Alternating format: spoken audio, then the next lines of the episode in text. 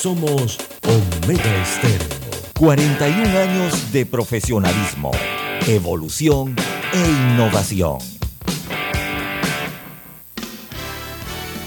La mejor franja informativa matutina Inicia a partir de este momento con un análisis completo del acontecer nacional e internacional. Noticiero Omega Estéreo.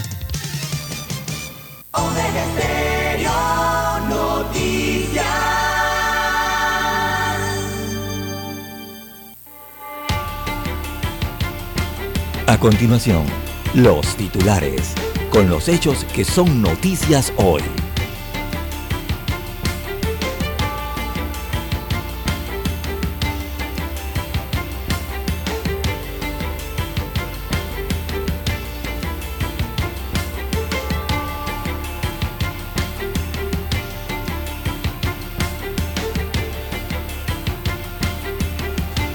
Empieza cabildeo en favor de la ley para el doble salario. En los próximos días la propuesta entraría a debate en la Comisión de Asuntos Municipales de la Asamblea Nacional.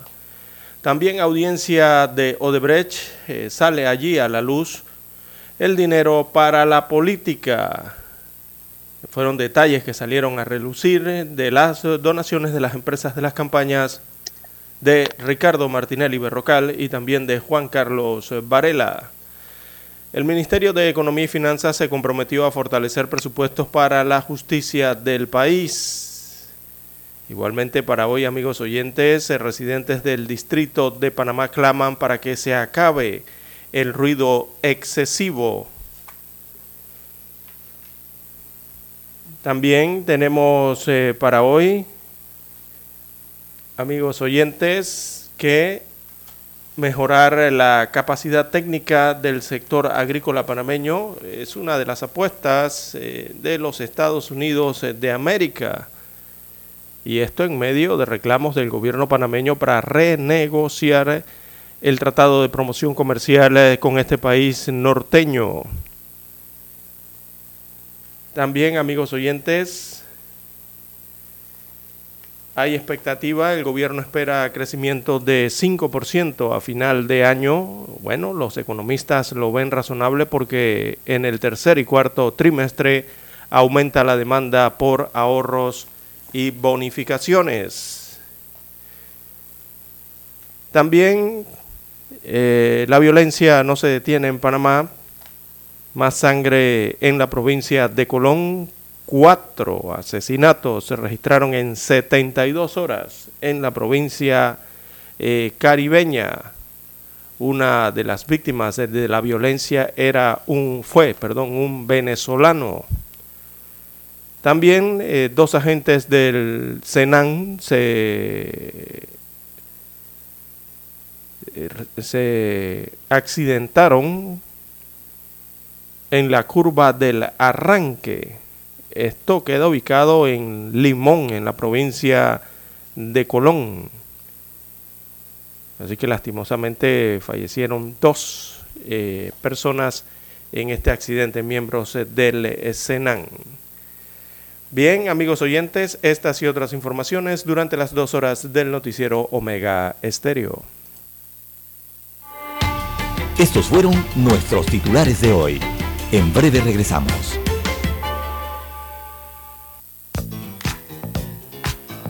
Desde el dominante Cerro Azul en los 107.3.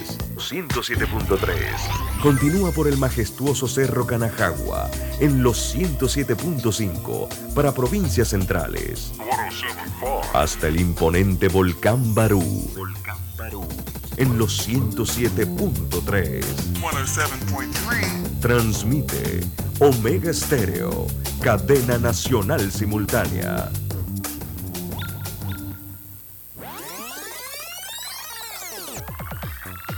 Omega Stereo tiene una nueva app. Descárgala en Play Store y App Store totalmente gratis. Escucha Omega Stereo las 24 horas donde estés con nuestra nueva app.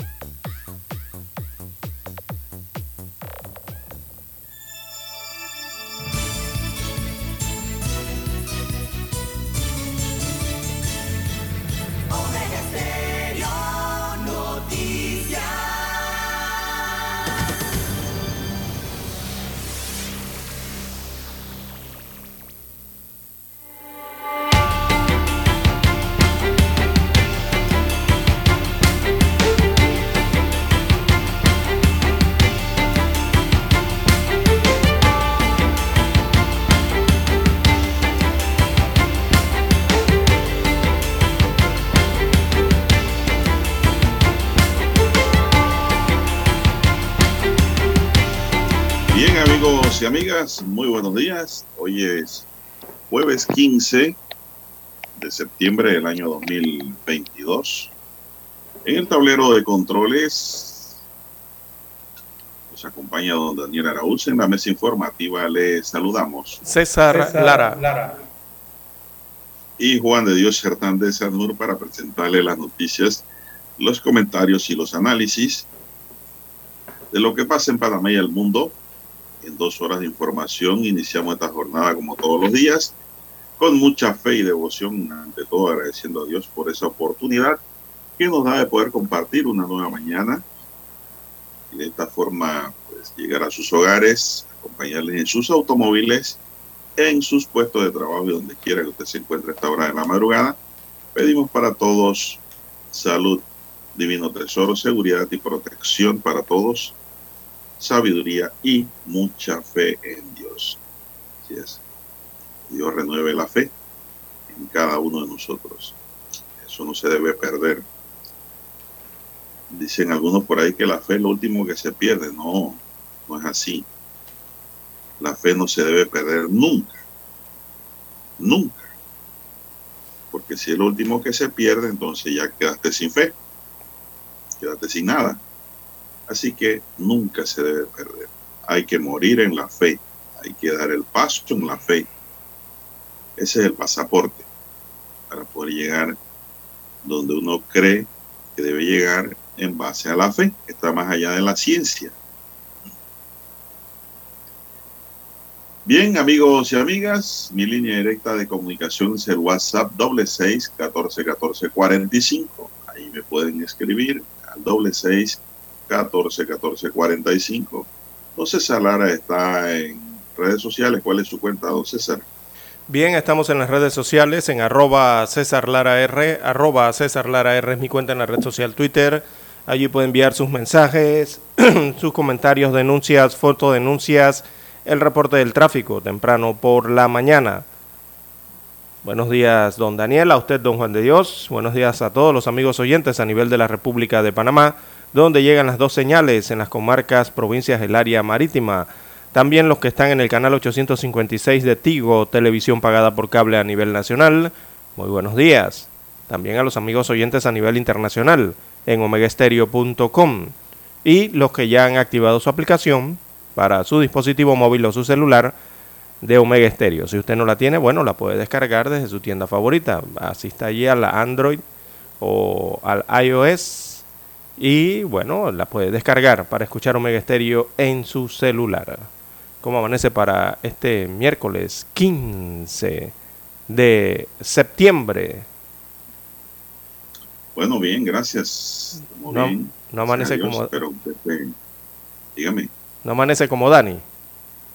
¿Cómo amanece Dani hoy? Sonreído cuando es 15 y cuando es 30. E, explota de felicidad allá en la cabina. ¿Así? ¿Ah, sí, sí, sí, sí. Bueno, no sé, esas son sus fechas predilectas, favoritas. ¿Y eso por qué? No sé, será porque... ¿Por qué, don Daniel? Ah, dice que hay platita, dice. Ah, no, Daniel, Daniel cobró el lunes, el martes. Daniel tiene como tres trabajos. Empezó a cobrar desde el lunes. Como tres trabajos y tres funciones distintas. Por eso no. Yo pensaba que era por otra causa. Bueno, don César, ayer me compré en Capira el 6480. Oh, ¿qué salió en la lotería? 6080. Ah, 6080. Se quemó entonces, como dicen en buen panameño. Eso, eso fue como en el béisbol, un batazo largo y la bola se va abriendo, se va abriendo, se va abriendo y se llevó la cerca, pero de favor. Así mismo pasa en la lotería. Oh, no paga nada, tres números ahí.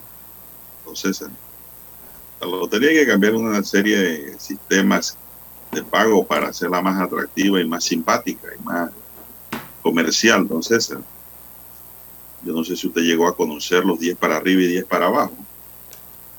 Eh, sí, los escuché, pero no sé si... No, no, yo estaba bebé todavía, no, no jugaba eso. Eso lo quitaron y lo quitaron sin razón, porque eso le creaba una gracia y un, un atractivo a la lotería por los cambios que se producían ¿no? en los billetes al tirar 10 para arriba y 10 para abajo.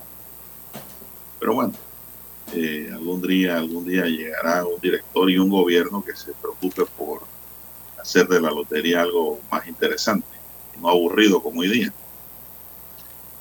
Bien, amigos y amigas, vamos a entrar en materia informativa.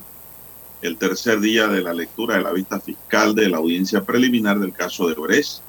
Ayer siguió revelando nombres de políticos relacionados a la administración 2009-2014 de Martinelli, los pagos de supuestas coimas y la elevación de los precios de las obras.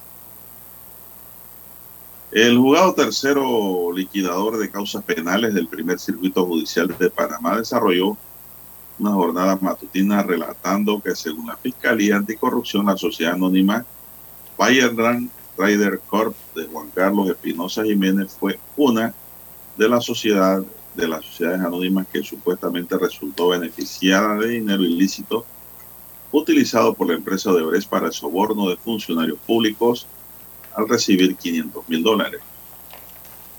Según la lectura de la vista fiscal a través de la Confederación Suiza, se conoció que en la cuenta se realizaron dos transacciones, una por 200 mil dólares entre julio y agosto de 2014 y otra por 54 mil dólares el 27 de abril de 2015.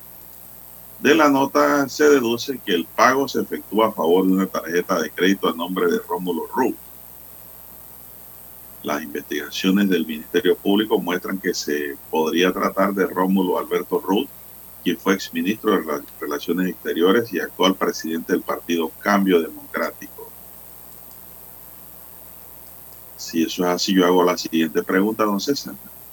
No sé si usted está de acuerdo. ¿Por qué entonces Rómulo Ruth no está sentado allí en ese banquillo donde está ese pocotón de gente? Eso es una observación que hago. Espinosa formó parte de la Secretaría de la Comisión de Elecciones Primarias de Cambio Democrático y realizó representación internacional por Panamá. Ahora es uno de los imputados por el delito de blanqueo de capitales. Otro de los casos mencionados fue el de Dana Harris, quien se le señala por participar en los actos de corrupción desde su cargo en el Consejo Nacional para el Desarrollo Sostenible, CONADES, y su supuesta relación con asociaciones anónimas o sociedades anónimas para pagar sobornos a altos funcionarios. Las investigaciones revelaron que Odebrecht transfirió 6.7 millones de dólares a cuentas relacionadas al partido panameñista, don César. Además, se presentó el caso del imputado Carlos Ho, quien ocupó diferentes cargos en el MOB entre los años 2008 y 2014. Entre esos, ser director de proyectos especiales. En su testimonio, la fiscalía dijo que era común apreciar que en el despacho del exministro Suárez, a Tito Gómez y a Mauricio Cor, quienes eran los coordinadores entre el MOB y los contratistas, don la Fiscalía sostuvo que esta relación entre el MOB y los contratistas pudo haber iniciado el cemento de los precios elevados en el programa de reordenamiento vial de la ciudad de Panamá, que eran posibles en la etapa de construcción del proyecto, proyecto por el globo costo global o único, por la simple comparación entre las planillas de costo de contratistas y los precios normales de mercado. Por ejemplo, se explicó que en proyectos de rehabilitación en la vía Domingo 10, la empresa de Brecht propuso unos precios globales para los principales puentes cerca de 7.500 por metro cuadrado de la carretera del puente, cuando el valor del mercado era de 2.000 a 2.500 por metro cuadrado. Imagínense, don César, 5.000 dólares de sobreprecio por metro cuadrado.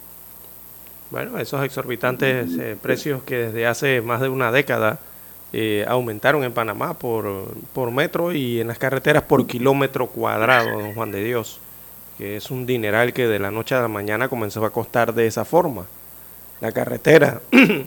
y uno se preguntaba si esto era por motivo de los materiales, si el cemento había aumentado de precio a nivel internacional, si el, el hierro había aumentado de precio a nivel internacional y nada de eso había pasado, don Juan de Dios. Nada. Hasta el día de hoy nadie nos ha sabido explicar eso, ¿no?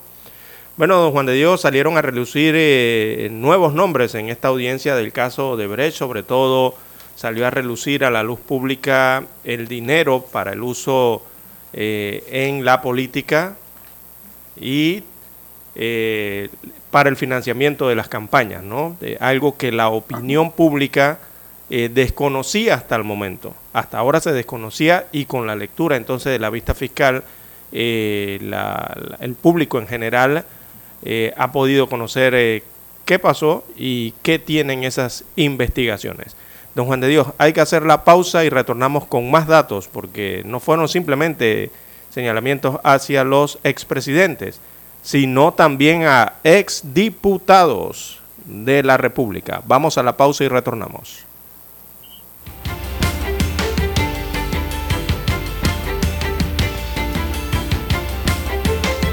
La mejor franja informativa matutina está en los 107.3 FM de Omega Estéreo. 5.30 AM. Noticiero Omega Estéreo. Presenta los hechos nacionales e internacionales más relevantes del día. 7.30 AM. Infoanálisis. Con entrevistas y análisis con los personajes que son noticia. De 8 y 30 a 9 y 30 de la mañana. Sin rodeos. Con Álvaro Alvarado. De lunes a viernes. Por Omega Estéreo.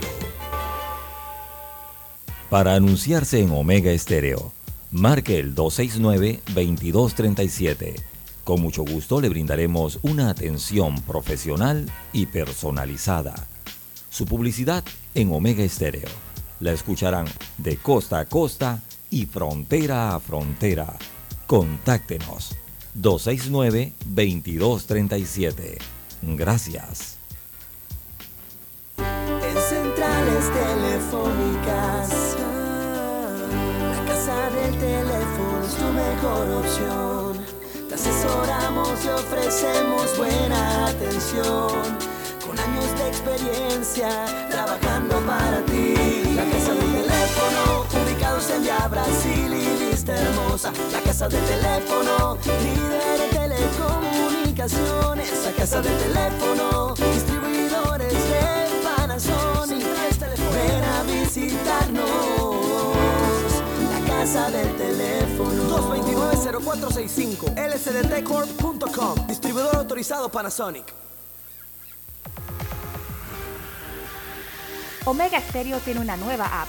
Descárgala en Play Store y App Store totalmente gratis. Escucha Omega Stereo las 24 horas donde estés con nuestra aplicación totalmente nueva.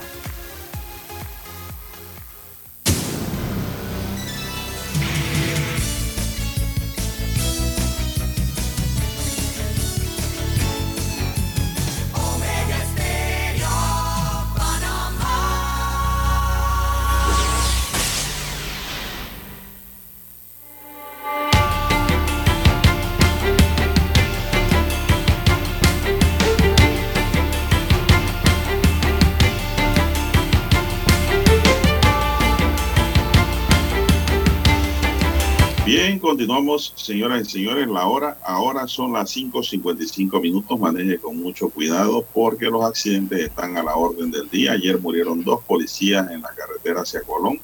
Más adelante daremos detalles.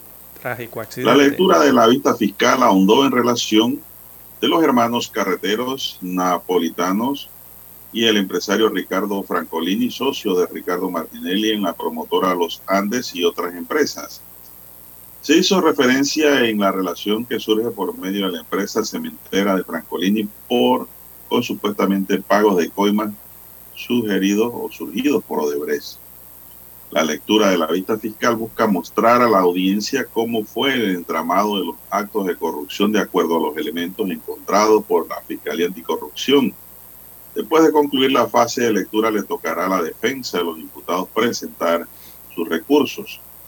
La jueza decretó receso en audiencia hasta las 2 de la tarde para continuar la lectura de la vista fiscal que se adelantó hasta la foja 314, don César. No sé si tiene nuevos elementos aquí. De más de 800. Sí, porque el dinero de Odebrecht se usó para financiar campañas, eh, según lo relatado en la vista fiscal. Y es que la lectura de esta vista, en este caso, eh, sigue dejando al descubierto el papel de personajes importantes en ese tramado de sobornos. Por lo menos ayer miércoles, en el tercer día de la audiencia preliminar, se leyó la declaración del comerciante imputado Aarón Misrachi, quien dijo que en la contienda electoral del año 2009, Ricardo Martinelli Berrocal, entonces candidato a presidente del país, le dijo que Odebrecht donaría dinero a su campaña y que Juan Carlos Varela, también expresidente de la República y en ese momento también candidato a vicepresidente, conocía de los apoyos. Según las declaraciones de Misrachi, tanto Martinelli como Varela estaban al tanto de todos los depósitos realizados por la constructora brasileña a su sociedad. Esa sociedad era de nombre Caribbean Holding Services Limitada Agregó Misrachi que prestó su sociedad a solicitud de Martinelli y que él desconocía la procedencia del dinero. También se dio lectura a la información obtenida de una asistencia judicial solicitada a Suiza, en la que se detalla que Juan Carlos Espinosa, quien entre el 2010 y 2011 ocupó el cargo de representante de Panamá ante la Organización Mundial del Comercio, supuestamente realizó transferencias de sociedades, sociedades ligadas a Odebrecht a una tarjeta de crédito de Rómulo Rux, como usted ya había adelantado. Según la Fiscalía, tras la obtención, obtención de esta información, se solicitó al Tribunal Electoral suspender el fuero electoral penal a Rux actual presidente de Cambio Democrático, pero dicha petición le fue negada.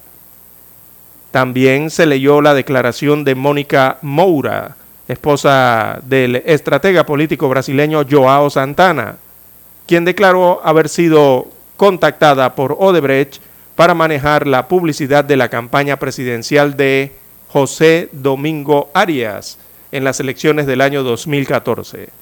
El trato pactado fue que le pagarían 20 millones de dólares. Añadió que se reunió en persona con Martinelli, entonces presidente de la República, quien era el que controlaba todo. Relató que Martinelli le quedó debiendo 5 millones de dólares por sus servicios. También se leyó la declaración del imputado Jaime Lazo, miembro del Partido Panameñista, quien aseguró que Varela y su hermano, el ex diputado José Luis Popi Varela, sabían que recibió dinero de Odebrecht para la campaña del Partido Panameñista en el año 2009 y 2014. Parte de, las, de lo que se leyó ayer en la vista fiscal del caso Odebrecht y que hoy es de dominio público.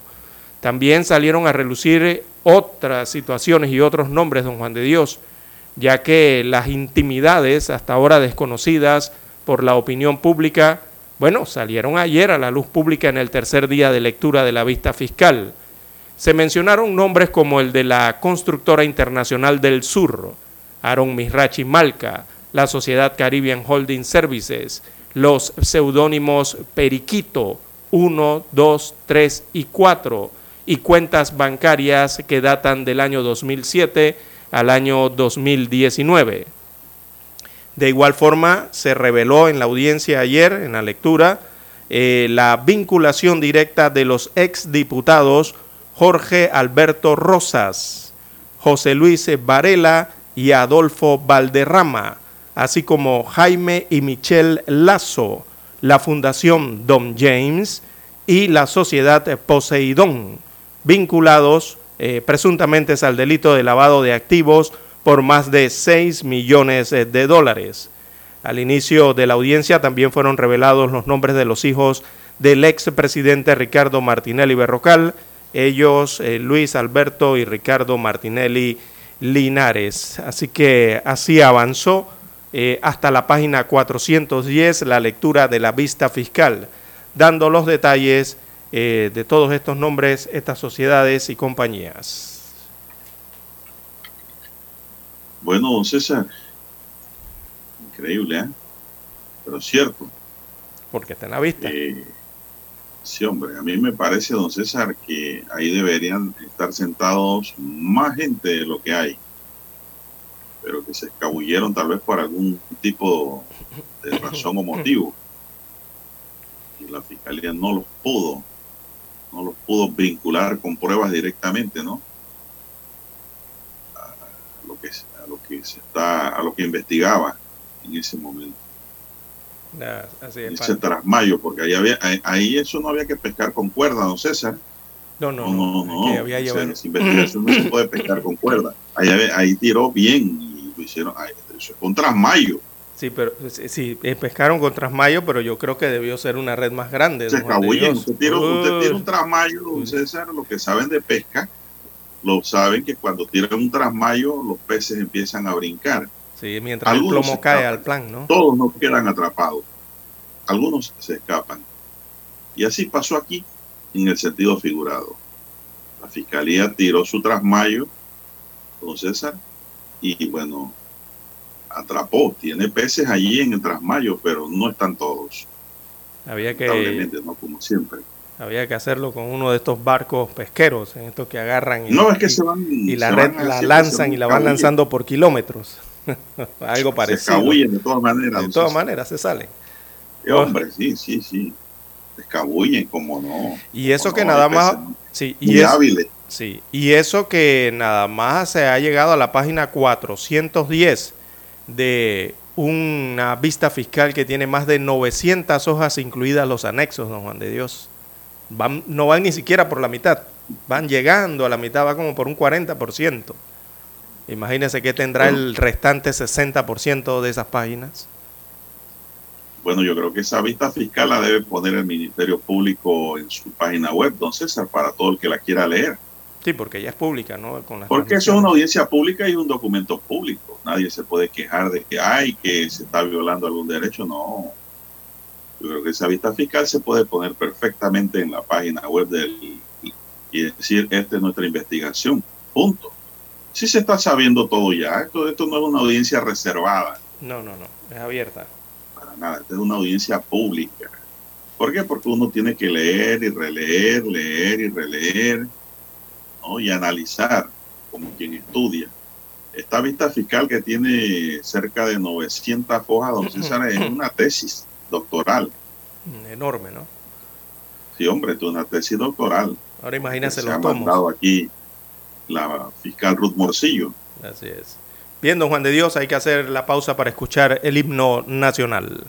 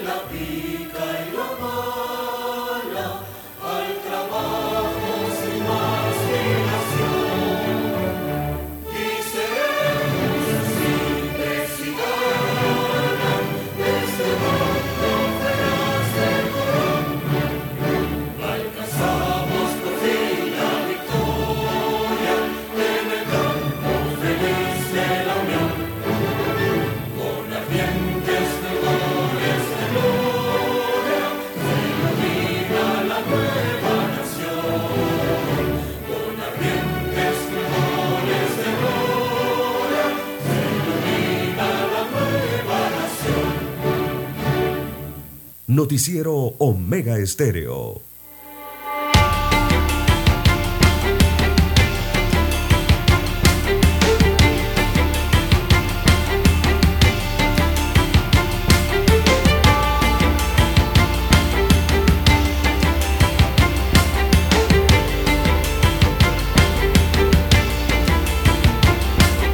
Bien, seguimos amigos y amigas. César, pasando otra materia ya, son las seis, cuatro minutos. Buenos días, Panamá. Ya hay un total de 22 abogados que han entrado en la carrera porque quieren ser magistrados del Tribunal Electoral en reemplazo de Heriberto Araúz a partir del 15 de noviembre. En principio se recuerda que se hablaba que nadie se postulaba, nadie enviaba documentos. Bueno, ya hay una lista larga. Entre los aspirantes están, ¿quiere usted que le diga, don César, el nombre de los... ¿Cómo no? Usted, Dani, también de los aspirantes. ¿O no? Claro, claro.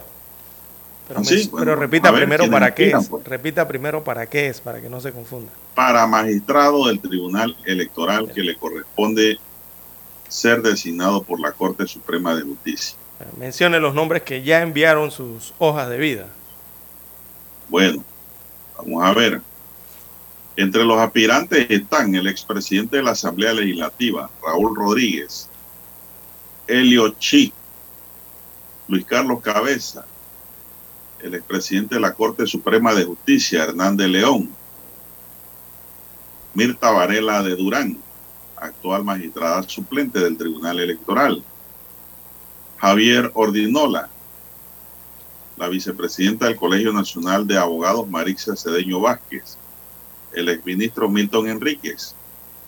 También figuran Eduardo Leblanc, actual defensor del pueblo, Cristina Torres, Manuel Eduardo Bermúdez, la secretaria general de la Fiscalía Electoral, Ana Raquel Santamaría Castrellón, Eduardo Castillero,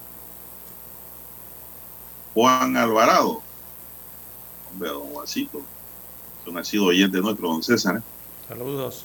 este caballero es funcionario de la Fiscalía Electoral, tengo entendido, y fue juez penal en la provincia de Colón por muchos años. Saludo a don Juan Alvarado. Percy Román es otro de los que aspira. Percy Román es catedrático universitario, Sí, La- correcto. Universidad de Panamá. José Hernández, oiga, será nuestro colega, don César. José Hernández, el comunicador. Sí, hombre, ¿cómo no? ¿Cómo no? José Hernández compartió tiempo con- conmigo en la misma facultad. Se graduó de abogado hace años también. Pero él se ha quedado más que todo en comunicación social. Pero está aspirando y cumple con los requisitos, ¿no? Eh, también, bueno, aquí repiten a Juan Alvarado. Dos veces lo pusieron. Gilberto Estrada también. Mire, Alberto Estrada es funcionario del Tribunal Electoral. sí. Andrés Wong y Raquel Núñez.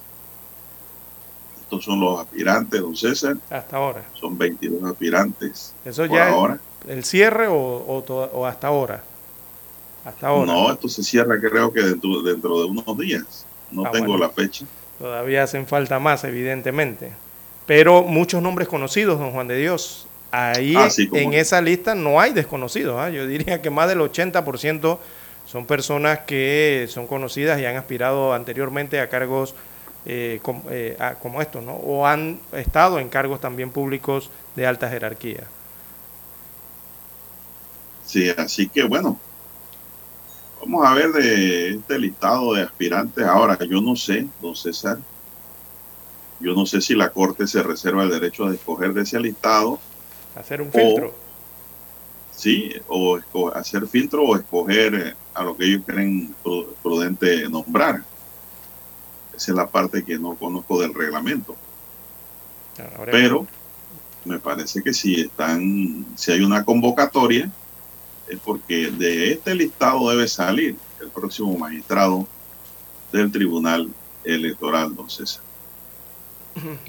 Bueno, eh, no había visto yo una lista para un cargo de magistrado eh, en que hubiesen muchos conocidos, don Juan de Dios. O sea, muchas personas que se conocen en los medios. Ahí estaba leyendo. A través de los medios. estaba leyendo en la columna de Crítica Libre que hacen falta dos nombres aquí. Eh, por ahí sonaba, eh, digo, hay funcionarios actuales que al parecer que, que están aspirando a ese cargo. Ya usted leyó allí a varios, ¿no? Entre los principales escuché al defensor del pueblo actual, que es Leblanc. Sí, claro. Y también otros, cargos, otros altos cargos allí de funcionarios en el Estado que, aspiran, que son actuales funcionarios y también están aspirando a ese. Pero hay otros cargos que también se han mencionado. Uno de ellos eh, suena mucho en los corrillos políticos eh, y con fuerza, don Juan de Dios, la del actual Contralor General de la República, Gerardo Solís pero no ha presentado sus papeles todavía. Por eso preguntaba hasta qué fecha. Eh, pensaba que habían cerrado, pero no, eh, todavía el límite de fecha de cierre faltan algunos días, ¿no? No, pero digo, hay dos nombres que son potables y que no han entrado y que Crítica Libre hoy en su columna dice. ¿Cuáles dice? Y También. Estoy de acuerdo con la columna. Hace falta ahí el nombre de Guillermo Márquez Amado, entonces. Ah, también, recordemos, ex aspirante. Y dice Crítica que también falta Ernesto Cedeño. Y no sé si postularán, si presentarán su documentación. O cualquier otro ciudadano. Hay que ver, hay que buscar ahí cuando cierra esto, entonces, ¿sabes? Sí. Eh, o si ya cerró, vamos a actualizarnos. Mm, no creo, ya hubieran anunciado la fecha de cierre, ya hubieran anunciado que mañana eh, se, se, cierra la postulación, pero no lo han anunciado así. Quiere decir que todavía hay días para eh, que los ciudadanos eh, que aspiren a este cargo puedan presentar eh, sus documentaciones o su nombre por lo menos, ¿no? Seguramente habrán más, porque del Tribunal Electoral, bueno, hay muchos nombres en la sociedad que han, antes, don Juan de Dios, en años anteriores, bueno, han señalado que pudieran dirigir mejor el Tribunal Electoral. Bueno, ahí está la oportunidad, presenten sus papeles bueno, hay que ver, ¿no? ¿Para cuándo?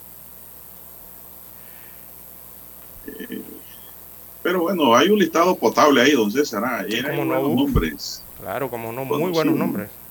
Mire, esta es la secretaria general del Tribunal Electoral. Eh, es una. Eh, hay varios nombres allí que, que está difícil esa selección. Y lo hace más difícil Guillermo Márquez Amado si se presenta. Sí, sí, recordemos, ya fue magistrado del Tribunal Electoral. Porque el magistrado que hizo un buen trabajo. ¿Cómo no? Eh, en la trayectoria como abogado, ¿quién no conoce a Guillermo Márquez Amado? En su trayectoria como, magistrado, del Tribunal Electoral, ¿quién no conoce a, Márquez Amado en esa trayectoria de aquellos años? Y bueno, ha, aspirado también a otros varios cargos, ¿no? Incluso a vicepresidente de la República también. Exacto fue el candidato a la vicepresidencia de, eh, Ricardo Lombana. Eh, sí, en la, campaña pasada, sí. Ah, bueno, Lara, aquí tengo un comunicado que salió que dice que el Pleno de la Corte Suprema de Justicia, esto es de agosto, ¿ah? en su sesión ordinaria del jueves 18 de agosto de 2022, acordó efectuar una convocatoria para escoger uno de los tres magistrados que conforman el Tribunal Electoral, cuyo periodo concluye el próximo 14 de noviembre. Ah, tiene tiempo todavía. Uf, falta bastante, entonces. va a ser como dos meses de proceso. Eh, no, no, no, no, no, no. ¿Cuánto tiempo le pusieron? Un mes nada más. Espérese, esta noticia está un poco macarrónica. Yo tengo entendido que el periodo del magistrado que se va concluye el 14 de noviembre, ¿verdad? Por lo que a partir de lunes, aclaración, porque a partir del lunes 29 de agosto, que ya pasó hasta el viernes 16 de septiembre del año en curso, o sea, mañana, a las 5 de la tarde se estarán recibiendo en la Secretaría General de la Corte ah, los documentos que acrediten los requisitos establecidos a fin de que el máximo Tribunal de Justicia pueda cumplir con la facultad constitucional de elegir la persona idónea para ocupar el cargo de magistrado del Tribunal Electoral por un periodo de 10 años, el cual iniciará inmediatamente el 15 de noviembre de 2022. No ese primer párrafo es el que crea la conclusión. por eso me di cuenta, porque yo sé que eh, el magistrado Arauz se va, ya ahora a mediados, mediados de noviembre.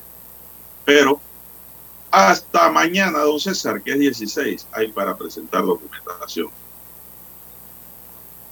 hasta el 16 de septiembre. Así es, como. Bueno, no hay mucho tiempo. Hasta el 16 de septiembre.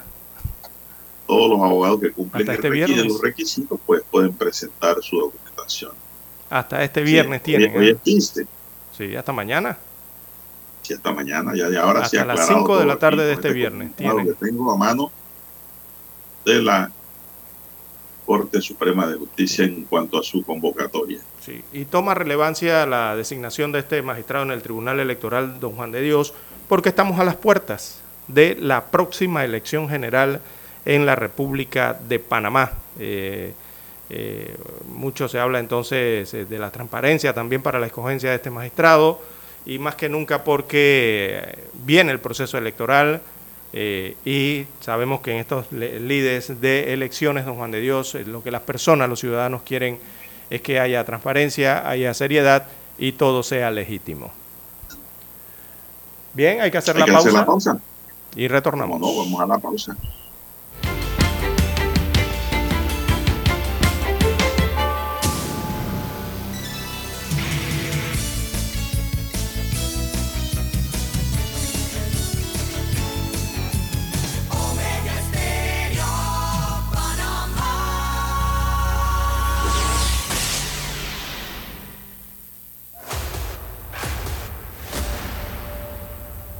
Desde los estudios de Omega Estéreo, establecemos contacto vía satélite con la voz de América.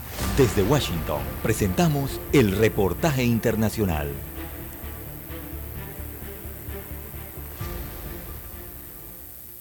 El Departamento de Policía de Boston, en colaboración con el Buró Federal de Investigaciones, el FBI, investiga la procedencia de un paquete que explotó en las instalaciones del campus universitario de Northeastern, hiriendo a un miembro del personal de la universidad. Según informaron los agentes, otro paquete sospechoso fue desactivado en las inmediaciones del Museo de Bellas Artes de la ciudad. El paquete que sí estalló causó heridas leves en un trabajador de la universidad y con el objetivo de preservar su identidad, solo ha trascendido que la víctima es un varón de 45 años de edad. Horas después del ataque, la alcaldesa demócrata Michelle Wu agradeció el trabajo de los cuerpos de seguridad. Solo quiero agradecer a todos nuestros socorristas por una respuesta muy, muy rápida, coordinada y efectiva en cuestión de minutos, cuidando todos los aspectos de la investigación y asegurando que todos en esta comunidad estuvieran a salvo. A fin de calmar las reacciones que siguieron a la explosión y mientras que muchos de los alumnos habían sido evacuados, el jefe de policía Michael Davis aseguró que el recinto universitario estaba seguro, mientras que el comisionado de policía Michael Cox solicitó la colaboración ciudadana para averiguar el origen del ataque y evitar posibles eventos similares. Judith Martín Rodríguez, Voz de América. Escucharon vía satélite desde Washington el reportaje internacional. La mejor franja informativa matutina está en los 107.3 FM de Omega Estéreo, 530 AM. Noticiero Omega Estéreo presenta los hechos nacionales e internacionales más relevantes del día. 730 AM. Infoanálisis, con entrevistas y análisis con los personajes que son noticia de 8 y 30 a 9 y 30 de la mañana, sin rodeos, con Álvaro Alvarado, de lunes a viernes, por Omega Estéreo.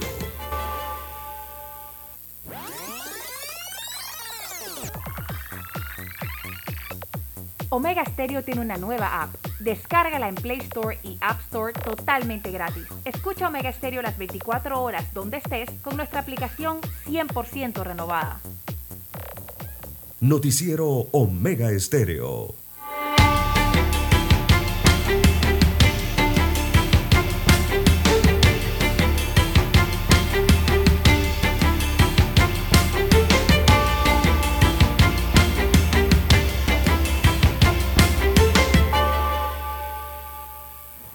Bien, continuamos, señoras y señores, son las 6 y 19 minutos. Bueno, ayer fallecieron dos personas, don César, en un accidente de tránsito en la carretera que conduce a la comunidad de Limón, provincia de Colón. En este hecho se vieron involucrados dos vehículos, un sedán color blanco y una camioneta 4x4 color negro. El hecho se dio en el tramo conocido como Aguas Claras en la carretera Panamá-Colón. De manera preliminar se dio a conocer que los dos fallecidos son eh, funcionarios del Servicio Nacional Aeronaval, SENAN, dos uniformados. Se observó que en el lugar en el que el vehículo sedán color blanco presentaba el golpe en el medio de la carrocería, mientras que el 4x4 presentaba el daño en la parte frontal. Entonces quiere decir ahí que uno chocó al otro, don César. Sí, eh, exactamente. centro. En todo el centro. Eh, los Al sitio acudieron inmediatamente los servicios de ambulancia y de los bomberos de Colón para atender esta situación. Los cuerpos de los ocupantes del sedán quedaron dentro del vehículo. El conductor del 4x4 fue auxiliado y llevado al cuarto de urgencia de la Caja de Seguro Social para ser atendido. Y se ha iniciado la investigación en este accidente vehicular, don César, que por cierto pues, lleva luto y dolor a dos hogares, la provincia de Colón, de dos jóvenes que Oh. iniciaban sus carreras como eh, policías. Miembros de la fuerza pública. servicio- sí, miembro de la fuerza Sí, pública la- en el Senan. Las víctimas, las víctimas fueron identificadas como Abel Morán, de 22 años de edad, era el conductor del vehículo, y Samir Mendoza, de 23 años de edad, que iba como pasajero. De acuerdo a testigos en el área de Don Juan de Dios, minutos antes eh, de la tragedia en ese mismo lugar, se estaban realizando trabajos de reparación de tuberías por parte de funcionarios de Elidán. Aparentemente eh, no había una adecuada señalización. Así que las autoridades del tránsito investigan este fatal accidente.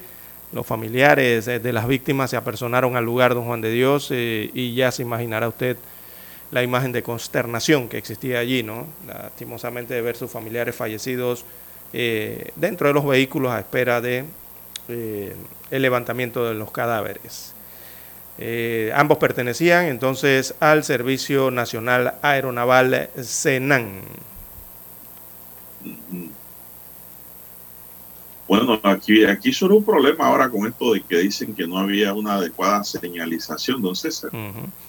Es que las fotografías aparecen en un lugar que, que hay como mucho lodo, hay mucha tierra roja, lodo, y me quedé extrañado porque esa carretera que conduce hacia allá no tiene, no tiene esas características. Pero debe ser porque estaban realizando trabajos allí, ¿no? Estaba todo lleno de agua y de lodo. Pero entiendo que esto fue por la carretera vieja, don César. En la vieja, ah, ahora sí, entonces sí, sí debe haber tierra allí. Sí, sí, esa carretera está llena de huecos también. Hay que tener cuidado cuando uno... A mí no me gusta andar de noche por allá, porque no hay un hueco en donde la llanta no caiga. Y si llueve, también es otro problema, porque los huecos se llenan de agua y usted cree que la superficie está plana y lo que hay es una superficie lunar también. Bueno, eh, ante esta situación, la recomendación que damos de esta mesa, don César, es manejar suavecito no andar apurado ni corriendo a alta velocidad. En Panamá no se puede correr ya ni a, ni a, ni a más de 80 kilómetros por la cantidad de huecos que hay en todas las carreteras del país. Sí, eso y por el desarrollo urbano. Hay un deterioro total de la red vial. Sí, correcto. Por y el una, gobierno no le ha metido mano a eso. Ayer vi a unas unidades de la policía en un video, don Juan de Dios, a unidades de la Policía Nacional, me parece que es el sector de Capira, eso por allí, o San Carlos. Eh, no sé si estaré equivocado en el lugar, pero me da la sensación, la imagen por los cerros, ¿no? Las montañas. Eh, y estaban con unos tanques, don Juan de Dios, se pusieron a preparar mezcla de cemento, arena, piedra y cemento para tapar los huecos en la carretera panamericana, don Juan de Dios. Y es que precisamente eran unidades de la policía del tránsito, según observaba sus uniformes, y son los que precisamente se colocan en esos puntos de la carretera a vigilar el tránsito, ¿verdad? La vigilancia regular que hacen.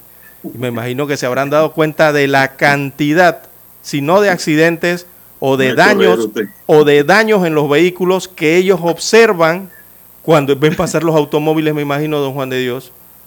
Usted sabe la cantidad de vehículos que caen en esos, en esos enormes huecos.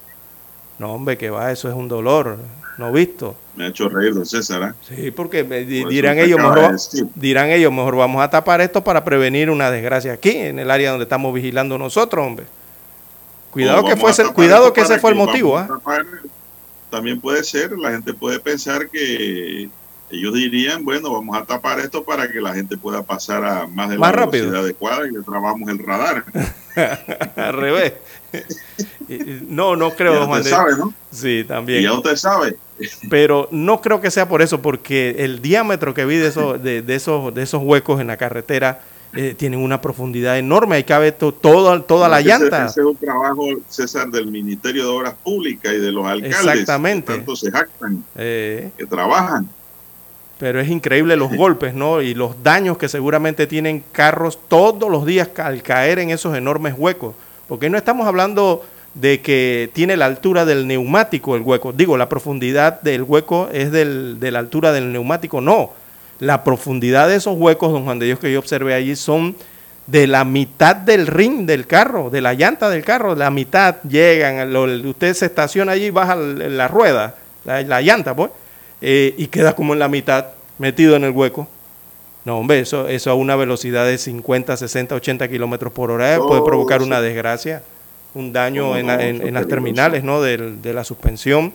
Y, allí va usted, quién sabe a dónde, ¿no? Al, llano, en un árbol, o se choca con otro vehículo, o quién sabe. Por eso es que, don César, manejar de noche por estas carreteras nacionales, la interamericana, es un problema. Y si llueve, igual. Si es de día llueve, y si es de noche llueve, es peor. Sí. Usted no tiene seguridad porque lo que hay en el camino es muchos huecos. Puede sufrir un fatal accidente. Así que, eh, honestamente, vamos a decir las cosas como son. El gobierno de Nito Cortizo ha descuidado la red nacional de carreteras, César. Así completamente. Tanto la primaria como la secundaria. Las vías no secundarias. Me gustaría hablar así, decir esto, pero es la verdad. No, sí, claro. Todo está descuidado. Eh, Todo, hoyo y hueco y por todos lados, nombre que va. Bien, son las 6:26 minutos, señoras y señores. La ola de crímenes en la provincia de Colón no se detiene. Esta semana han sido días violentos, pues en cuanto en cuatro días, pues en cuatro días, cuatro personas han sido asesinadas en la provincia atlántica. Solo ayer martes, dice anteayer, hoy que jueves, dice, solo en la tarde del martes fue hallado el cadáver de un hombre ejecutado a tiro en la carretera de la refinería en Cantibar. Ese señor fue identificado como Edilfonso Salcedo Álvarez. Luego de esto transcurrieron un par de horas cuando el sonido de las balas siguió. El silencio esta vez se acabó en el residencial Irving Saladino en Sabanita. Allí fue asesinado Sniker Balbueno, de 19 años, y quien es de nacionalidad venezolana. Sí. Eh, Balbueno residía en la primera torre del mencionado lugar y de acuerdo a los informes policiales estaba caminando por esa torre que son de bandas rivales cuando fue atacado, César. En Sabanita, sí. es. Fue atacado, chamo. Mientras que en la mañana de ayer un taxista fue ultimado a tiros, que estaba, dice, esto ocurrió en el sector de Santa Rita Arriba, en corregimiento de Sabanita. La víctima fue identificada como Eduardo Alberto Navas, de 43 años, quien tras ser baleado quedó inerte en el puesto del conductor de su auto y el motor encendido en medio de la vía. Fuentes policiales informaron que los delincuentes iban como pasajeros y esperó llegar a ese lugar para descargarle la pistola. Por ambos casos recientes no hay nadie detenido, informaron las autoridades judiciales. Ya son 72 los homicidios registrados en Colón en lo que va del año, mientras que en septiembre van 22 homicidios a nivel nacional, don César. Sí, y, se han tenido... Los asesinatos están a la orden del día. y sobre todo en Colón, don Juan de Dios, que es donde más marca. peligroso, don César, ¿ah? sí. donde lo quieras ver. Eh, y son varios eh, los incidentes, o sea, eh, los homicidios en los últimos días en la provincia de Colón. Esto evidentemente está siendo objeto de investigación por parte de las autoridades, por parte del Ministerio Público, pero llama la atención que son tantos y tan seguidos. Y en esta, en esta modalidad ¿no? de, de, estilo sicarios, de estilo balaceras. Es que ya, don César, no hay respeto por la vida ya en Panamá se ha perdido eso y yo creo que eso se puede recuperar, pero hay que hacer un trabajo bien grande. Enorme. Con la niñez que va creciendo, sobre todo en los barrios, los barrios de la afuera, ¿no? Que es donde siempre existe la exposición y el predominio de, esto, de este tipo de delitos. Sí, la educación es muy importante y los valores. Y, y hacer, hacer conciencia en los panameños, por general, don César, eh, yo no creo que nadie sea tan asesino para no poderse educar y entender que la vida es algo sagrado, don César. Lo que pasa es que no hay educación y cultura. Y la gente lo arregla todo a tiro, otros lo hacen como un negocio, ¿no? Sicariato. Otros lo hacen porque no les importa, no, no analizan, no ven, no tienen consecuencias, son insensatos. Pero esas cosas yo creo que haciendo un buen trabajo con un buen gobierno, de verdad eso se puede por lo menos disminuir. Y también, aparte de eso, hay que poner mano dura, como Bukele. Eso es todo.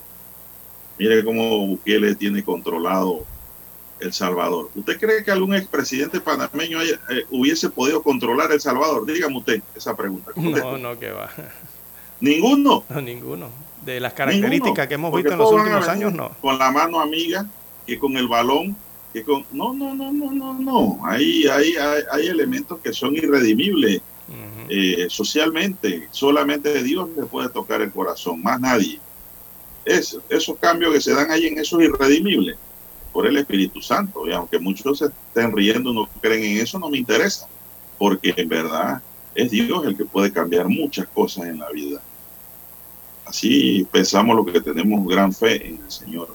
Pero necesitamos un presidente que realmente tome esto en serio y empiece a trabajar en serio para disminuir los índices de criminalidad a todo nivel en el país. Vamos a la pausa, don César, hay que escuchar el periodo. Para anunciarse en Omega Estéreo, marque el 269-2237. Con mucho gusto le brindaremos una atención profesional y personalizada. Su publicidad en Omega Estéreo. La escucharán de costa a costa y frontera a frontera.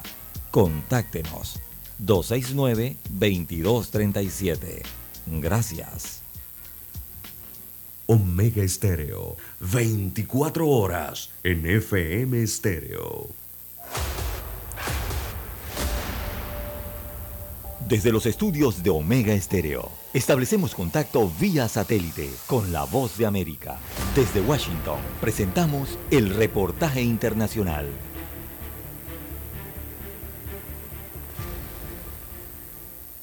Los desgarradores testimonios de algunos familiares de víctimas de presuntos crímenes de lesa humanidad cometidos por el Estado venezolano fueron recopilados en un informe titulado 24 testimonios, 21 crímenes de lesa humanidad del Observatorio Latinoamericano y del Caribe de Prisiones, con el propósito de que sea evaluado por la Fiscalía de la Corte Penal Internacional, sirva como insumo para la solicitud de la reanudación de la investigación contra el Estado y ponga rostro a las cifras, como explica la abogada Daniela Suárez, coordinadora de investigación del informe. Lo que ocurre en Venezuela, los presuntos crímenes de lesa humanidad son mucho más que una cifra. Son familias que han sido destruidas como consecuencia de la violencia generalizada y sistemática que se ha perpetrado en Venezuela. Ariana Arellano es hermana de Diego Arellano, un biólogo asesinado por funcionarios de la Guardia Nacional en medio de una protesta antigubernamental en 2017 y pertenece a diversas organizaciones no gubernamentales dedicadas a intentar que a través de instancias internacionales se logre justicia en Venezuela. El caso de mi hermano no es único ni mucho menos aislado. Ellos sabían lo que hacían. Los organismos del Estado, y en este caso la Guardia Nacional Bolivariana, salieron a matar por órdenes de régimen,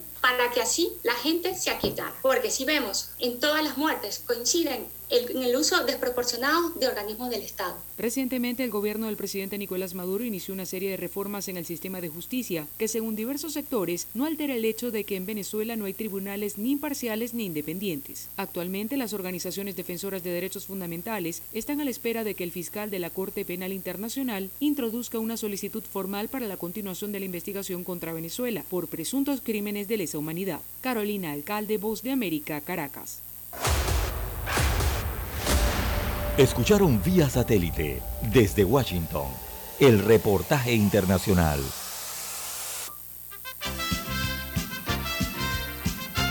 Infoanálisis, de lunes a viernes, de 7 y 30 a 8 y 30 de la mañana por los 107.3 FM de Omega Estéreo. Con Guillermo Antonio Adames, Rubén Darío Murgas, Camila Adames Arias y Milton Enríquez. Infoanálisis, el programa para gente inteligente como usted.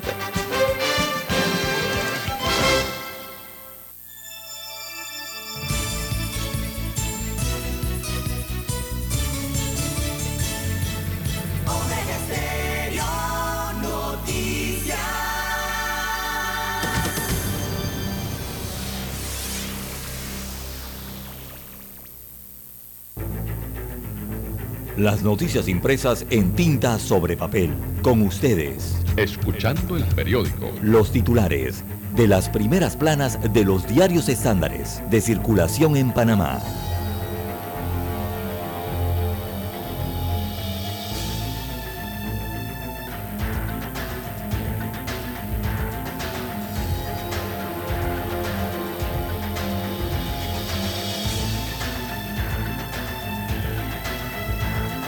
Bien, amigos oyentes, eh, el diario La Prensa titula para este jueves eh, 15 de septiembre, hoy es jueves 15, eh, empieza cabildeo en favor de la ley para el doble salario. Es el principal titular que muestra hoy el rotativo, en el que destaca que en los próximos días la propuesta en- entraría a debate en la Comisión de Asuntos Municipales de la Asamblea Nacional. Y esto es un cabildeo en defensa de la propuesta de ley, porque es lo que se está haciendo, para que alcaldes y representantes de corregimientos puedan ejercer funciones en sus comunas y a la vez trabajar en otras entidades del Estado y cobrar por eso. O sea, cobrar eh, ambos salarios. Así que esto empezó a ganar eh, espacio en la agenda eh, pública eh, y esto ha generado una enorme polémica en el país, porque la pregunta del millón de dólares aquí es, ¿en qué horario pueden hacer cada trabajo? Bien, en más títulos, eh, para la mañana de hoy, el Ministerio de Economía y Finanzas se comprometió a fortalecer presupuestos para la justicia del país. Así que el fallo de la Corte Suprema de Justicia de diciembre del año 2021 que impide al Ejecutivo recortar los presupuestos del órgano judicial y del Ministerio Público resonó con fuerza ayer miércoles en la Comisión de Presupuestos de la Asamblea Nacional, luego de que el Ministerio de Economía y Finanzas se comprometió a dar los fondos necesarios a esas dos entidades para el año 2023 a esas dos instituciones. Bien, en otros títulos del diario La Prensa para hoy, en la audiencia Odebrecht sale a la luz el dinero para la política. Así que ayer miércoles, en el tercer día de la audiencia preliminar del caso Odebrecht, salieron a, reducir, a relucir detalles eh, de las donaciones de la empresa a las campañas políticas de Ricardo Martinelli y de Juan Carlos Varela destaca hoy el diario La Prensa como principal titular. Así es algo que no se conocía y que debido a que la audiencia es pública y está siendo transmitida públicamente, se conocieron todos los detalles que tiene la investigación en la vista fiscal. Uno se queda sorprendido cuando escucha eso. Bien, residentes del distrito de Panamá claman eh, para que se acabe el ruido excesivo es una denuncia prácticamente eterna que hay en el municipio capitalino. Así que residentes de los corregimientos de San Francisco, Bellavista y San Felipe, entre otros, denuncian que su calidad de vida está siendo perjudicada por el ruido excesivo que producen restaurantes y discotecas con terrazas, así como los proyectos eh, de construcción y eventos que se llevan a cabo los fines de semana en la cinta costera. Los fines de semana, dice. Así que la principal queja es que se están produciendo niveles de sonido que superan los 55 decibeles, máximo permitido por la norma vigente, y ninguna autoridad regula o controla el problema. Bueno, aquí está llamado el municipio de Panamá y el Ministerio de Salud. Esos son los policías, en este caso, para estos temas. ¿ah? Bien, en panorama destaca el diario La Prensa, Londres despide a Isabel II, eh, largas filas para Capilla Ardiente. También en panorama, solo 35% de las escuelas tiene acceso para sillas de ruedas. En la sección de economías, eh, de economía y finanzas del diario La Prensa, veamos, eh, uno de sus principales titulares es Copa Airlines superó cifras pre-pandemia en agosto. También en economía, eh, Estados Unidos de América voltea la mirada hacia Latinoamérica. Hay un análisis al respecto de bueno, la cantidad de visitas de funcionarios norteamericanos a diversos países latinoamericanos y entre los que destacan las visitas a Panamá. Mucha visita de funcionarios norteamericanos aquí. Bien, en otros títulos eh, para la mañana de hoy del diario La Prensa, veamos la fotografía principal. La titulan una prueba, perdón, una eh, bueno, es que esta fotografía es, eh, bueno, eh, es como una pintura, me parece que la he visto. Dice, una puerta al universo de un artista de talla mundial, Billon Van Gogh. Ajá, ahí está la respuesta. Explora a uno de los exponentes del impresionismo. Bueno, la fotografía principal destaca que la exposición Billon Van Gogh estará abierta hasta el 19 de noviembre en el Centro de Convenciones Atlapa y en ella se podrán apreciar las obras más icónicas del artista desde una perspectiva diferente.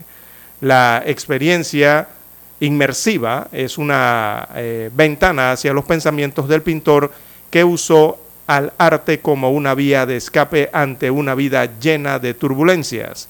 Las actividades es, esta actividad es para todo público, destaca aquí el pie de foto, y con ella Panamá se une a las más de 200 ciudades que han escogido el evento. Así que los visitantes eh, se verán allí envueltos en el universo creativo de Bangkok, Gogh en este caso. Bien, son los títulos que presenta en portada del diario La Prensa. Pasamos ahora a los que tiene en su primera plana el diario La Estrella de Panamá. Así es, la estrella de Panamá para hoy, la decana nos dice, vista fiscal del caso de Brecht detalla los pagos de coimas y sobre costos de obras. Autorizan a Moines presentar enmienda al convenio de aviación civil internacional. Delgado dice que Panamá tiene las herramientas para volver al clásico mundial. También tenemos Tom Brady reconoce que a los 45 años no hay margen de error en la NFL. Bien, eh, para hoy el sistema electoral pone en desventaja a un amplio sector de la población, dice Piti. Dentro de sus propuestas, quien busca una curul por el 8.3 aseguró que están los temas de derechos humanos, así como los problemas de corrupción y justicia. La economía panameña está en una encrucijada, dice el economista Horacio Estribí. Judicial tendrá un histórico presupuesto de 330.2 millones de dólares para la vigencia fiscal 2023. esperemos que todo mejore, don César, en la Administración de Justicia con el nuevo presupuesto que se le va a dar al órgano judicial y que yo creo que es necesario. Fase de postulación de aspirantes a magistrado del Tribunal Electoral entra en la recta final. Autorizan a Canciller presentar enmiendas a convenio de aviación civil internacional. Atalaya a un paso de convertirse en el primer distrito con un POT. ¿Sabe qué es un POT, don César? De que trabajó en el MIBI. Debe saber qué es un POT. Es el plan de ordenamiento territorial. Las empresas cumplen un papel importante para el país, comenta el CONEP. Delito de blanqueo de capitales quedó acreditado, dice Fiscalía. También en economía, Panamá se presenta como destino favorito para el nearshoring. El mes proyecta un crecimiento del 5% en el 2022. Panamá y Estados Unidos conversan sobre inversiones, energía y medio ambiente. Perú ve a Panamá y República Dominicana como potenciales mercados para su joyería. Recordemos que Perú produce mucho oro. Dice aquí cuánto cuesta realizar una Copa Mundial de Fútbol. Presentamos un análisis de los resultados financieros de la FIFA en los últimos cuatro siglos del Mundial y las inversiones millonarias que deben realizar los países anfitriones y la asociación. Fede Valverde, la luz de una noche gris. Fútbol. Justin Herbert y Lamar Jackson son las figuras a seguir en la semana 2 de la FN, NFL. César, Dani. En lo internacional, Miami Beach veta el cigarrillo en playas y parques desde el primero de enero de 2023. Así que los fumones y fumadores ya no pueden fumar más cigarrillos allí en Miami Beach, en la playa. Los filtros de los cigarrillos que contienen una variedad de químicos, algunos tóxicos, no son biodegradables y tardan años en desintegrarse y eso está contaminando la playa. Al menos 86 líderes sociales fueron asesinados en el primer semestre en Colombia. Hay que mirar aquí al vecino al lado y mire lo que está ocurriendo ¿eh? en Colombia. También para hoy, Nueva York dice que la llegada de miles de inmigrantes puede quebrar los albergues. La ciudad de Nueva York ha tenido que alquilar habitaciones en tres hoteles para dar alojamiento a los recién llegados, muchos de ellos con niños. Y la pareja del atacante de Cristina Fernández dice, mandé a matar a Cristina. No salió porque se metió adentro. Ese mismo día, Olarte, Juliartes aseguró a Díaz que se convertiría en San Martín, ya que iba a actuar para que mataran a la expresidenta de Argentina. Bueno, ese caso está siendo investigado allá. Y hay mucha duda de mucha gente que dice que fue un show lo que se hizo allí. Bueno, final de la historia debe salir la verdad. Amigos y amigas, así concluimos con la lectura de los titulares correspondientes a la fecha. La pausa vamos de inmediato y regresamos en unos segundos, don Dani. Hasta aquí. Escuchando el periódico. Las noticias de primera plana, impresas en tinta sobre papel. 7:30 AM. Infoanálisis, con entrevistas y análisis con los personajes que son noticia. La mejor franja informativa matutina está en los 107.3 FM de Omega Estéreo, cadena nacional. Para anunciarse en Omega Estéreo, marque el 269-2237. Con mucho gusto le brindaremos una atención profesional y personalizada. Su publicidad en Omega Estéreo. La escucharán de costa a costa y frontera a frontera. Contáctenos 269-2237. Gracias.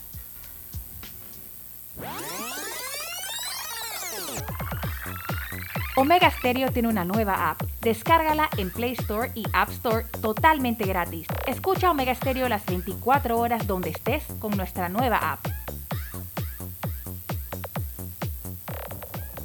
Noticiero Omega Estéreo. Desde los estudios de Omega Estéreo, establecemos contacto vía satélite con la voz de América. Desde Washington, presentamos el reportaje internacional.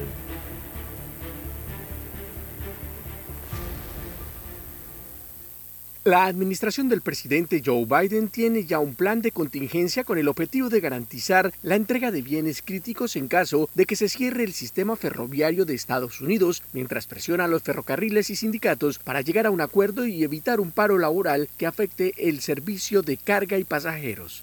En conferencia de prensa desde la Casa Blanca, la vocera del gobierno estadounidense, Karine Jean-Pierre, dijo que la administración está pidiendo a los camineros y transportistas aéreos que ayuden en caso de que cese el servicio ferroviario y agregó que el mandatario estaría considerando invocar un estado de emergencia para atender la situación de ser necesario. Uh, un cierre tendría un impacto tremendo en nuestras cadenas de suministro, como todos saben. Tendrá un efecto dominó en nuestra economía general y en las familias estadounidenses. Un cierre no es aceptable. Eso no es algo que queramos porque se corre el riesgo de dañar a las familias.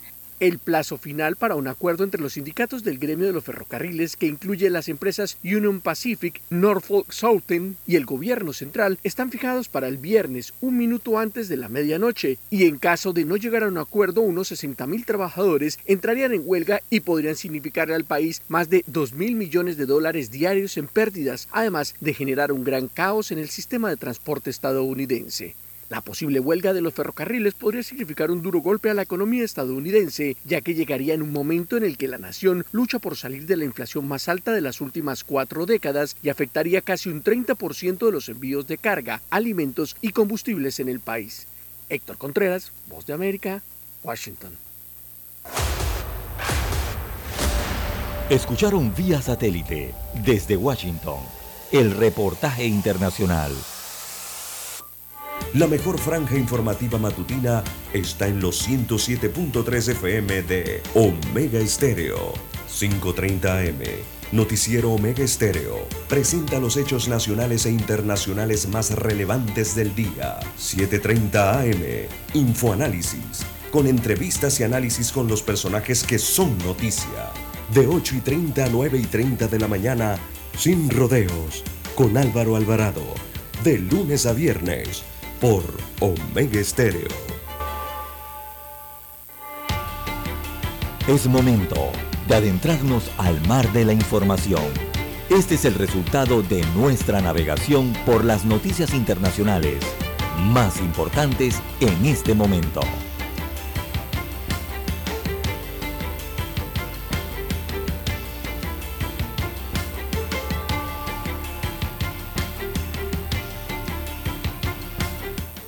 Bien, avanzamos por exacta 6.51 minutos.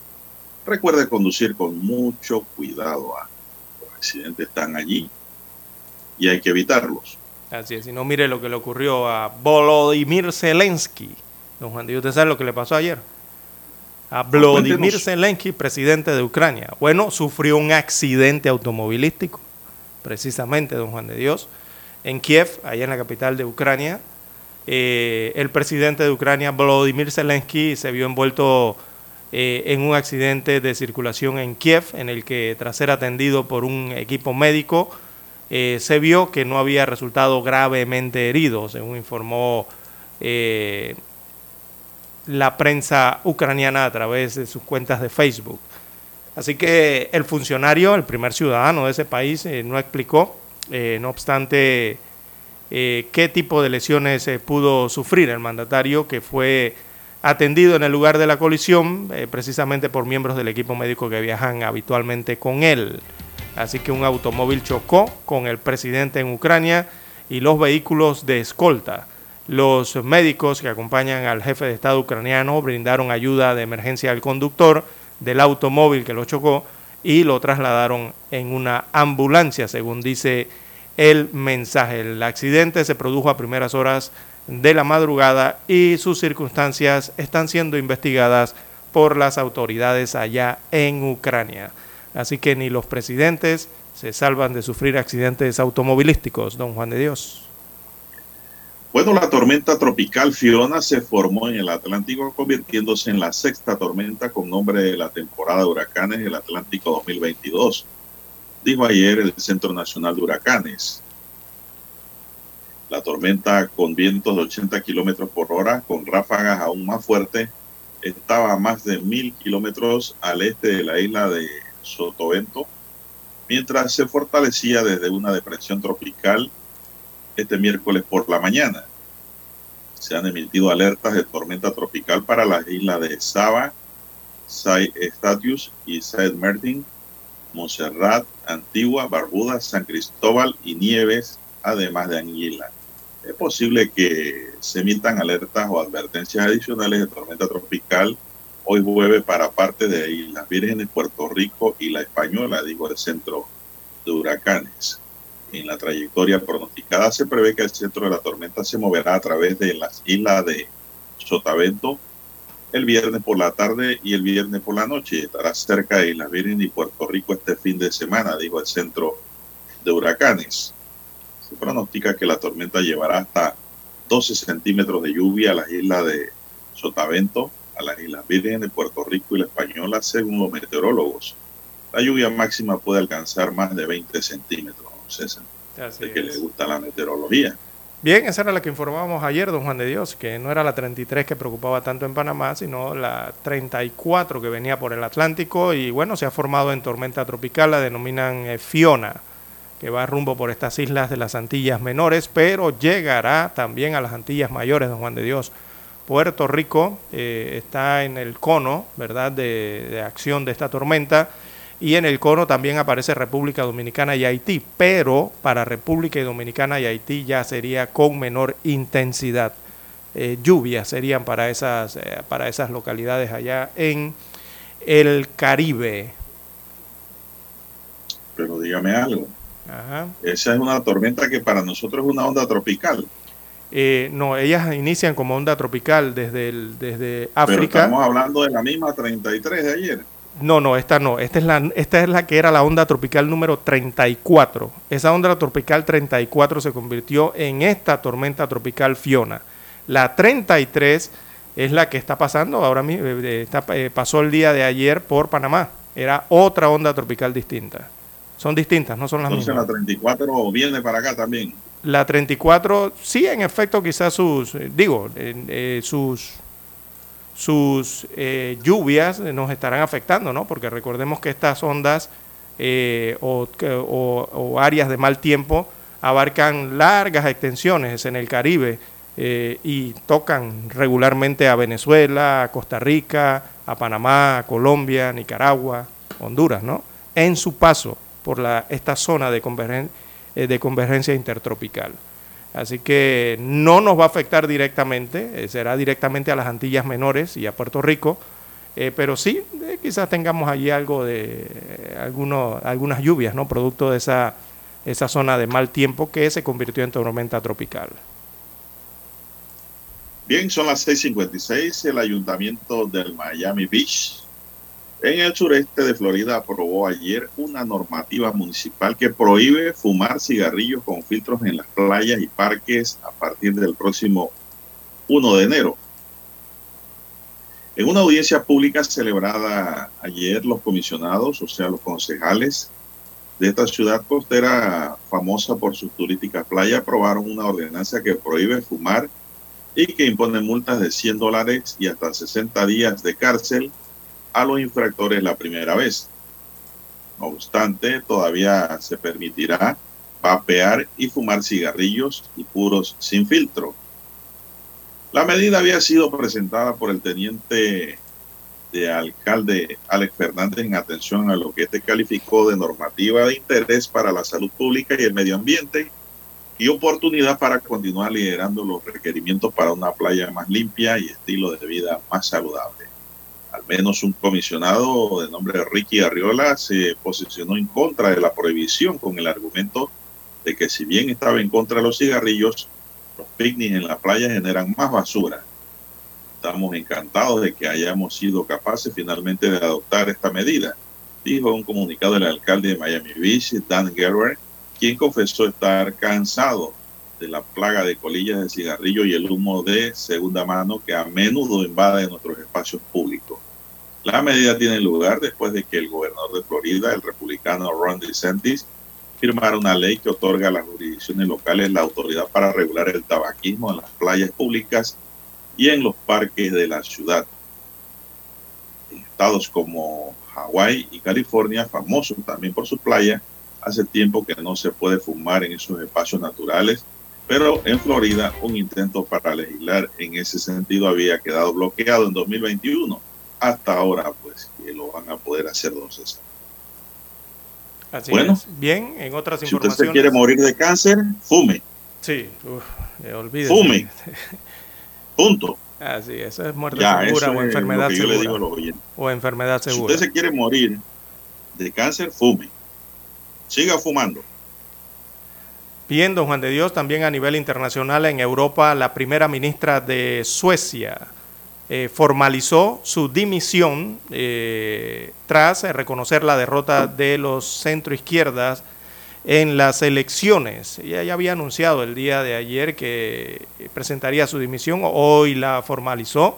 Ella se llama Magdalena Andersson, eh, y encabezará el gobierno hasta que haya nuevo ejecutivo que eh, previsiblemente será liderado por el opositor Ulf Kristersson, allá en Suecia, don Juan de Dios, después de estas elecciones que han sido sorpresivas, sobre todo eh, porque en segunda posición quedó el partido de ultraderecha democrática de Suecia, el denominado SD, eh, tras los puntos que ha obtenido entonces en esta elección. Así que, bueno, pierde el, poder eh, en el Parlamento y recordemos que allá en Suecia ellos están bajo la monarquía, la monarquía constitucional eh, con una forma parlamentaria, ¿verdad?, de gobierno. Así que el que tiene mayor fuerza en el Parlamento eh, forma gobierno. Así que Christiansen, eh, perdón, eh, sí, Christiansen eh, dimite, perdón, Anderson dimite en Suecia a- como primer ministra.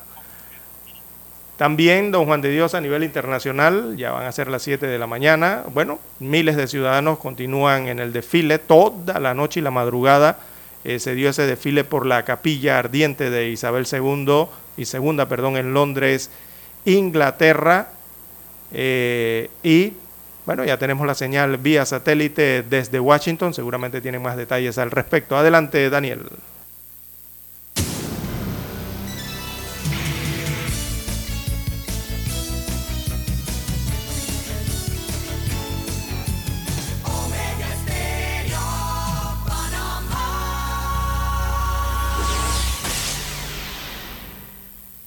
El satélite indica que es momento de nuestra conexión. Desde Washington vía satélite y para Omega Estéreo de Panamá, buenos días América.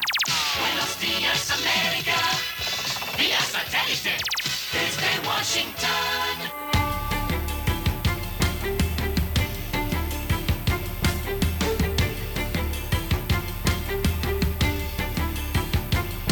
Desde Washington les informa Henry Llanos. En la capital británica continuaron los actos solemnes que preceden al funeral de Estado de la reina Isabel II. Nos informa Celia Mendoza. El féretro de Isabel II inició su recorrido desde el Palacio de Buckingham hasta Westminster Hall, donde reposará hasta el próximo lunes. El recorrido de 38 minutos fue fielmente escoltado en primera fila por Carlos III, sus hijos y miembros de la realeza activos vestidos con uniformes militares. El cortejo fúnebre fue acompañado por cañones en Hyde Park y la famosa campana Big Ben del Parlamento. Celia Mendoza, Voz de América, Londres, Reino Unido. Estados Unidos está presionando discretamente a México para que reciba a más inmigrantes de Cuba, Nicaragua y Venezuela sujetos a una orden de expulsión por COVID-19 que la Casa Blanca ha estado tratando de eliminar públicamente, según dijeron funcionarios mexicanos y estadounidenses. El secretario de Estado de Estados Unidos, Anthony Blinken, expresó su preocupación por el número creciente de cruces de migrantes de los tres países durante una visita el lunes a Ciudad de México. En Venezuela existen opiniones contrarias respecto a la posibilidad de que el país actúe como garante en un proceso de paz entre el ELN y el Estado colombiano. Desde Caracas nos informa Carolina Alcalde. El anuncio del presidente Nicolás Maduro de haber atendido la solicitud del mandatario colombiano Gustavo Petro de convertirse en garante en los diálogos de paz entre el gobierno de Colombia y el Ejército de Liberación Nacional podría ser considerado como una buena noticia para Venezuela, según afirman algunos analistas. Sin embargo, para el politólogo y director de la consultora Politics, Anderson Sequera, el presidente presidente Petro se equivoca. Y se equivoca porque los garantes deberían ser actores que sean imparciales y que busquen un acuerdo donde ambas partes cedan en pro del bienestar nacional. Y está claro que Nicolás Maduro no puede ser un actor imparcial. Carolina Alcalde, Voz de América, Caracas. Con la mano sobre el pecho, el presidente ucraniano Volodymyr Zelensky observó el miércoles cómo se izaba la bandera de su país sobre la ciudad recapturada de Isium durante un inusual viaje fuera de la capital que puso de relieve la vergonzosa retirada de Moscú ante una contraofensiva ucraniana. Las fuerzas rusas dejaron la maltrecha ciudad la semana pasada a medida que los soldados ucranianos realizaban un sorprendente avance que ha recuperado grandes franjas de territorio en la región de Charkiv, en el noreste de Ucrania. Desde Washington vía satélite y para Omega Estéreo de Panamá hemos presentado Buenos Días América. Buenos días, América. Vía satélite. Desde Washington. La mejor franja informativa matutina está en los 107.3 FM de Omega Estéreo, 530 AM. Noticiero Omega Estéreo presenta los hechos nacionales e internacionales más relevantes del día. 730 AM. Infoanálisis, con entrevistas y análisis con los personajes que son noticia. De 8 y 30 a 9 y 30 de la mañana, sin rodeos, con Álvaro Alvarado. De lunes a viernes, por Omega Estéreo. Omega Estéreo Noticias.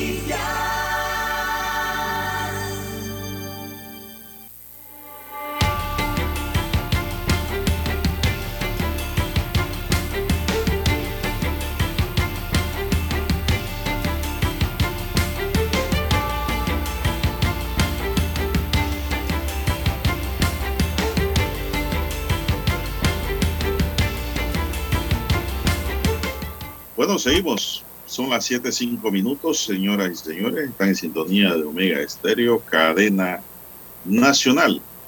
Gracias por los reportes de sintonía, don César. Los amigos oyentes que nos escriben a WhatsApp eh, me informan de que esta mañana bien temprano se produjo allí un embotellamiento bajando el Roscarú y se debió a que una mula o un tráiler eh, se fue a una cuneta yendo hacia el oeste, por eso pues se produjo allí eh, un gran congestionamiento. Son vías principales en la mañana, son vías, que dice, vías de primera mano. Que pues, superado el tema, tiene que ya haberse despejado el, la vía hacia el interior. Son las 7.06 minutos, señoras y señores, 7.06 minutos sentenciado a 24 años, dice una nota aquí, don César. 24 años de prisión por asesinato en un bar. Gustavo Cedeño fue condenado a la pena de 25 años de prisión y a la pena accesoria de inhabilitación de funciones por 10 años luego de cumplir la pena principal por el homicidio en calidad de autor en perjuicio de Hernando García, de 40 años. Este hecho ocurrió en el 2018 en los predios del bar Clarisa, ubicado en la 24 de diciembre. De acuerdo información recabada, el día del crimen, Hernando había llegado al bar y acusó a un hombre de haberle robado a su esposa. Posteriormente, ya siendo horas de la madrugada, dos personas, cada uno de ellos con arma de fuego, le dispararon a la víctima causándole la muerte. Y por esta muerte, pues ahora tendrá que pagar este sujeto, don César, 25 años de prisión. Que no se fuman en pipa. 25 años, don César, en cárcel. Eh, yo diría que es casi me, un cuarto de vida, ¿verdad? Promedio de vida en el hombre 80 años, esto da más de un cuarto de vida perdido ahí. Hay gente que no, no, no valoran la libertad. Otros prefieren estar presos porque dicen que allá comen. Hay comida, aunque sea de la que haya, pero comen. Y esto lo hacen y dicen es porque en realidad en Panamá no hay resocialización y los detenidos no se ganan su pan. Y deberían haber programas como hay en otras regiones, don César, en donde el reo tiene que trabajar para comer. Y no. Y las cosas no son así. Son las 7, 8 minutos, ¿qué más tenemos? Bien, don Juan de Dios, 7, 8 minutos de la mañana en todo el territorio nacional. También hay que felicitar al resto de Centroamérica, don Juan de Dios, hoy 15 de septiembre, eh, ya ver, que hombre, celebran su independencia. Toda Centroamérica está celebrando su independencia con excepción de Panamá. Recordemos que la independencia ¿Ah, sí? de Panamá fue en otro, en otro día y en otro año. Igual con Bélice, ¿no? Que fue distinto. Pero el resto de los países centroamericanos, Guatemala, Honduras, El Salvador, eh, Nicaragua, Costa Rica, entonces están conmemorando su independencia el día de hoy, 15 de septiembre. Una lucha que duró muchos años, ¿no? Eh, que tuvieron todos estos países para independizarse y conmemoran eh, esa fecha hoy, una fecha importante para Centroamérica. Bueno, son las 7, 9 minutos, pero cuando usted habla de Centroamérica, ¿a qué se refiere? ¿A países independientes países. o a toda la, toda la región completa? No, a Centroamérica, a sus países, ¿no? Todos a la vez. ¿Y de quién? De España. Eh, sí, de la corona, don Juan de Dios. Sí, mire, usted ha dado un dato muy importante. Muy importante porque se independizaron en masa, pues. Eh, sí, en conjunto, el mismo día. Panamá demoró casi un mes y medio más, pero tampoco se independizó, recordemos. Eh, en la lucha estaba incluido, pero al final Panamá lo que hizo fue unirse a la Gran Colombia, o sea, no fue independencia. Posteriormente vino la independencia, ¿no? Bueno, son las 7, 10 minutos. La magistrada presidenta de la Corte Suprema de Justicia, María Eugenia López, sustentó ante la Comisión de Presupuesto de la Asamblea Nacional la vista presupuestaria del órgano judicial para la vigencia fiscal 2023, que asciende a 330 millones de dólares. 330 dice aquí. Sí, 330. Por primera vez en la historia, el presupuesto de este órgano del Estado fue recomendado de forma integral, sin recortes, por el Ministerio de Economía y Finanzas. No le pusieron la tijera.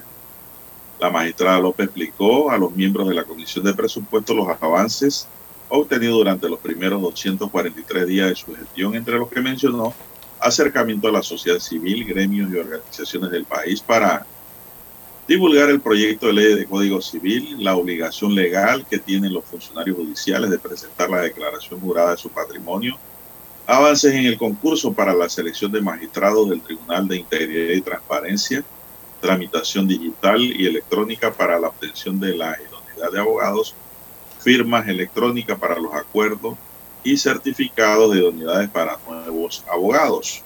También se refirió al incremento de salas de audiencia del sistema penal acusatorio y el aumento de celebración de audiencias virtuales, la conclusión de la sede del SPA en Chacrinola, la construcción de los juzgados Llano Tubrí y Cusapín en Comarca Noveulé, avances en el proyecto de la Ciudad Judicial de Panamá, la compra de un terreno para la futura sede de la Ciudad Judicial de Santiago de Veraguas, la inauguración de un nuevo juzgado seccional de familia en Chitré y un juzgado agrario en Penonomé. Ese agrario tiene como un mes, César, que entró en función. Y además de la implementación del expediente judicial electrónico, entre otros.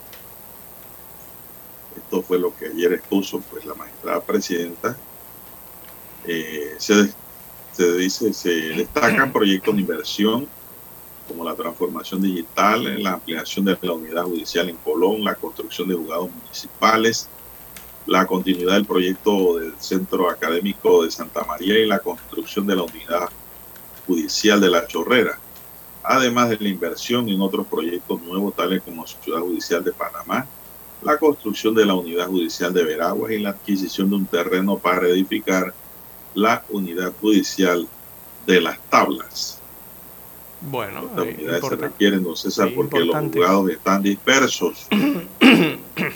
Uno queda por aquí, el otro queda por allá y no todos quedan allí mismo en un solo edificio, en una sola manzana de terreno.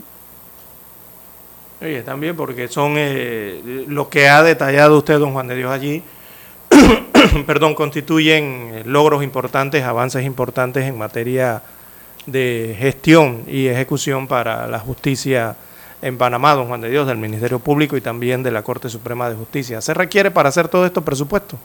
Es que para investigar y hacer un juicio se requiere presupuesto, don Juan de Dios. La gente se imagina que solamente sentarse y, y, no, no, pero es que armar todo eso, don Juan de Dios, eso requiere eh, muchos procesos, muchos procedimientos, muchos protocolos, investigaciones que al final requieren de presupuesto para realizarlas.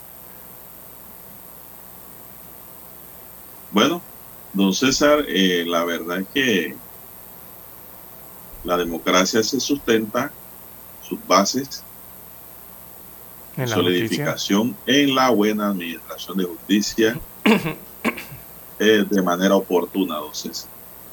Y eso siempre lo hemos dicho. Un país sin justicia no tiene democracia. Y si queremos democracia, pues tenemos que empezar a fortalecer la justicia. En todos los renglones. Así es. 330 mil. ¿Cuál, ¿Cuál es el presupuesto general del Estado, Lara?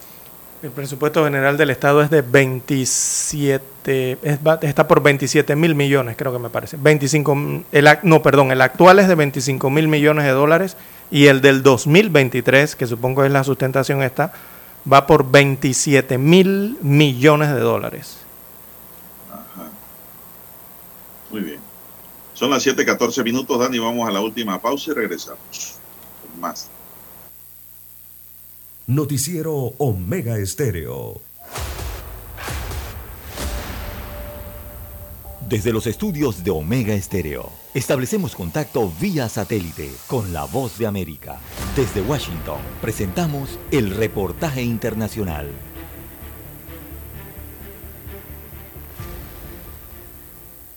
Estados Unidos se mantiene cerca de Ecuador y la visita de la jefa del Comando Sur, la generala Laura Richardson, le permite al presidente Guillermo Lazo exponer la situación de inseguridad que vive el país.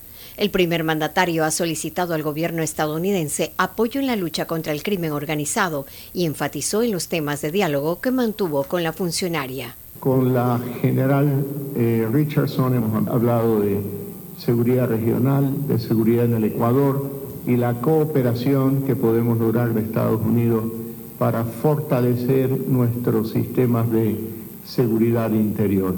El crimen organizado cobra la vida de docenas de personas que son victimadas cada día, especialmente en las ciudades de Guayaquil, Durán y San Borondón, aumentando la cifra en 300% en relación al año anterior, especialmente en la costa del Ecuador, donde el presidente Guillermo Lazo ha decidido mantener el estado de excepción por otros 30 días más. La visita de la comandante Richardson en este momento deja un claro mensaje a quienes pretenden aumentar el terror en las calles. El secretario de Seguridad, Diego Ordóñez, señaló y se inscribe dentro de una línea de aproximación en la perspectiva de afianzar sus alianzas político-estratégicas en temas de defensa y seguridad. El embajador de Estados Unidos en Ecuador, Michael Fitzpatrick, comentó que este encuentro es un avance de colaboración conjunta para derrotar las amenazas transfronterizas. Giselle Jacome, Voz de América, Quito. Escucharon vía satélite desde Washington el reportaje internacional. Para anunciarse en Omega Estéreo, marque el 269-2237. Con mucho gusto le brindaremos una atención profesional y personalizada. Su publicidad en Omega Estéreo. La escucharán de costa a costa y frontera a frontera. Contáctenos 269-2237. Gracias. ¿Qué tal amigos? Les saluda Álvaro Alvarado. Quiero invitarlos para que me acompañen en mi nueva casa, Omega Estéreo, donde estaremos hablando sin rodeos de los temas que interesan a Panamá. De lunes a viernes, de 8 y 30 a 9 y 30 de la mañana. Sin rodeos, con Álvaro Alvarado, por Omega Estéreo. Noticiero Omega Estéreo.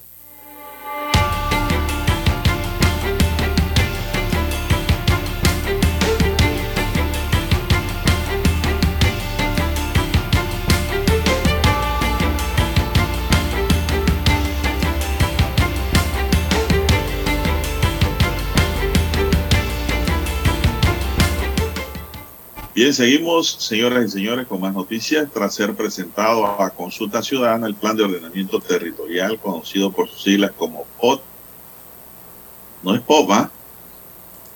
Dice POT, don César, y muchos piensan que es POP. Pero con, es con D, es con D, con T. con P o con T. ¿Con cuál de todas? P o T. O B. Es con la T, termina en T. Ah, entonces territorial. Bueno. De tener visto bueno del Consejo, este sería el primer plan de ordenamiento territorial aprobado en la actual administración, ya que en proceso final se encuentra el de Santiago, Chepo y Portobelo. Este último fue terminado hace más de un año, pero no ha sido aprobado por la Cámara Edilicia de ese distrito, informó el Ministerio de Vivienda y Ordenamiento Territorial. La presentación de este plan estuvo a cargo de Marifeli Batle, coordinadora de proyectos del consorcio Sosa y Arquitectos, empresa encargada de elaborar el documento y que explicó en el programa o plan se ejecutó por, e- por eje de desarrollo donde se analizaron todas las especialidades como lo social, lo ambiental, viabilidad, urbanismo del territorio, entre otros, y cada uno, cada una se determinaron variables. Para cada variable, la empresa realizó una etapa de diagnóstico, desarrollo de escenarios y de proyectos, con lo cual se obtuvo un plan de inversiones donde en cada uno de los proyectos se establece un tiempo para desarrollarlo, al igual que los códigos de uso de suelo para todo el territorio de Atalaya en Veragua. César. Esto es una noticia regional, pero muy importante porque el POT tiene que aplicarse en todo el territorio nacional, don César. En todo el país, claro. Sí, está muy, estamos atrasados, muy atrasados en eso. Para que las, eh, las comunidades, los municipios, los distritos, los corregimientos, las ciudades no se desarrollen de forma desigual, que haya un desarrollo urbano acorde, ¿no? Eh, de las localidades y no exista esa forma en que muchas ciudades se desarrollaron, eh, desarrollaron sus viviendas, desarrollaron sus carreteras, sus infraestructuras de forma inadecuada, ¿no? Para eso se requieren los planes de ordenamiento territorial, que son los que te indican eh, qué puedes eh, desarrollar y qué no es compatible o qué no deberías desarrollar eh, en esos lugares, ¿no?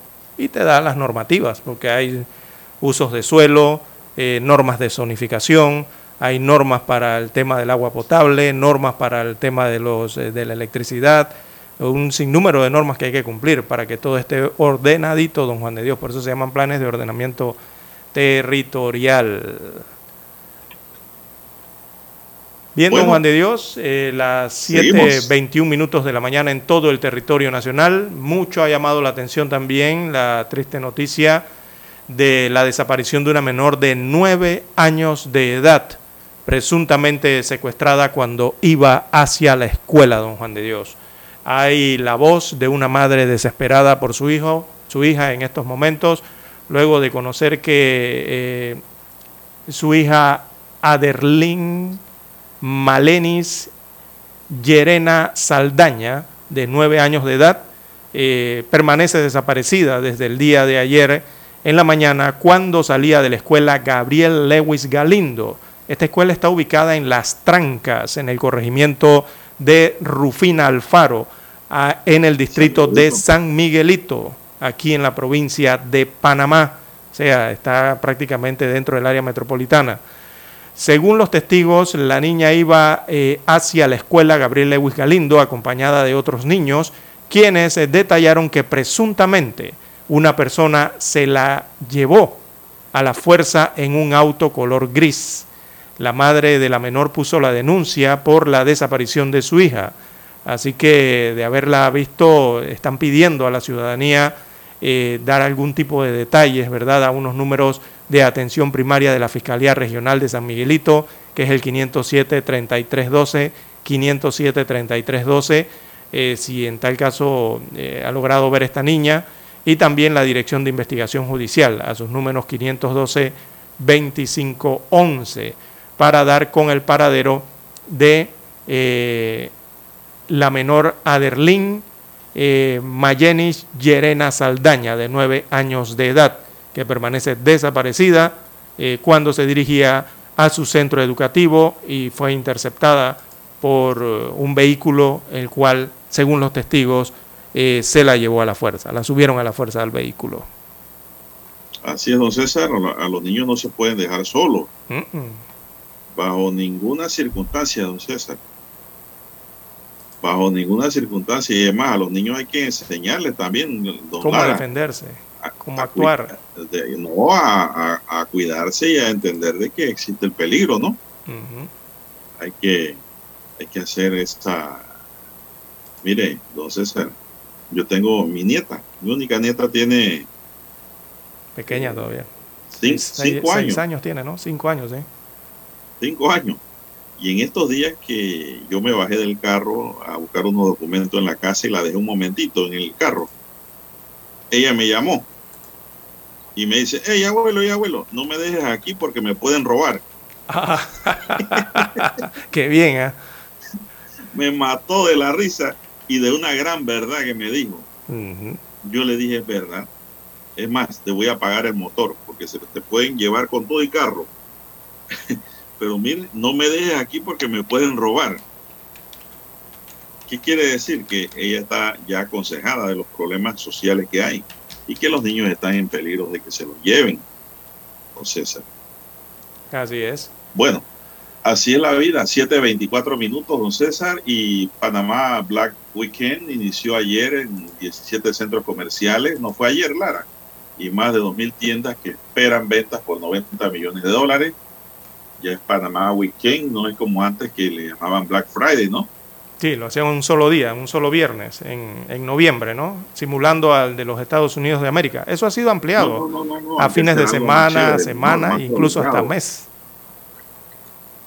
Se espera la llegada de grupos de turistas de Ecuador, Costa Rica, de Colombia, Argentina, República Dominicana, entre otros. Durante los cuatro días de compras y descuentos que se extenderá hasta el domingo, los estamentos de la fuerza pública garantizarán la seguridad de los consumidores.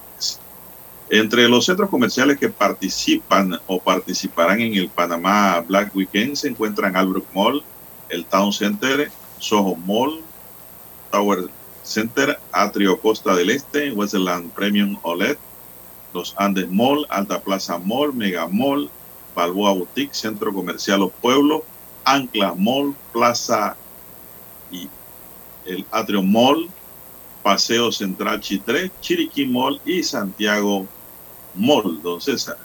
Uh, esa cantidad de centros comerciales, don Juan de Dios, estamos hablando de más de, yo creo que ahí hay en conjunto más de 2.000 o 2.400 almacenes entre todos esos centros comerciales que usted mencionó. Así que, bueno, es una buena oportunidad.